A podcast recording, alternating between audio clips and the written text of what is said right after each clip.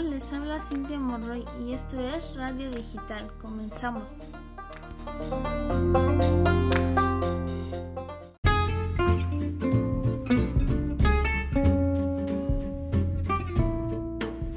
Hoy tenemos un tema muy interesante, los conectores lógicos. Tal vez para muchos sean conocidos, pero para algunos otros no así que les hablaré un poquito de ellos. Bien, los conectores lógicos son palabras que sirven para relacionar las ideas de un texto. A su vez, cada texto debe cumplir con ciertas características para que éste sea coherente y su información sea la correcta. ¿Y esto en qué nos ayuda? Pues a poder tener una mejor comunicación con todos nuestros amigos o semejantes. Y no se vayan amigos, a continuación un pequeñísimo mensaje.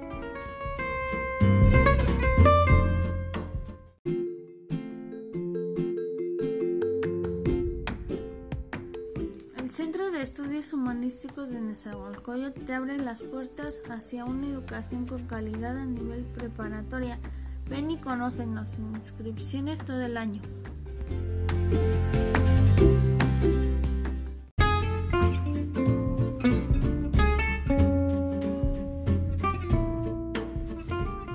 regresamos amigos, para que expreses bien tus ideas, ahí te ven algunos ejemplos. A continuación algunos de los conectores lógicos más importantes.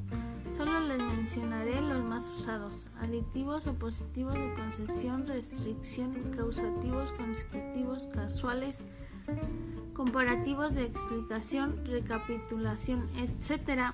Aunque existen muchos más y para que quede más claro les pondré un ejemplo, pero antes un pequeñísimo mensaje. Volvemos.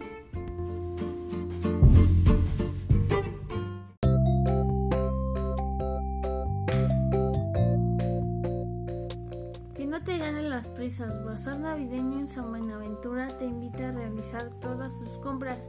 En él encontrarás desde una esfera hasta tu regalo navideño. Visítanos y compruébalo.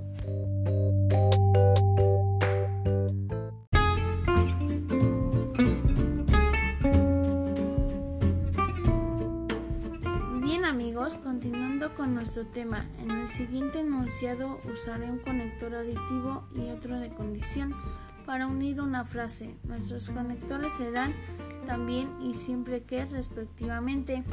Como fresas también uvas siempre que viene mi abuela. ¿Eh? ¿Qué tal nos quedó?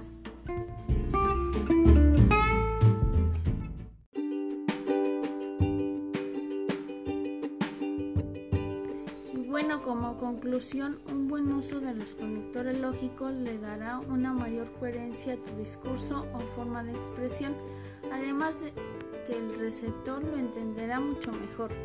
Y con esto me despido amigos. Y recuerden, no dejen de ampliar su vocabulario. Yo soy Cintia Monroy. Cuídense hasta la próxima.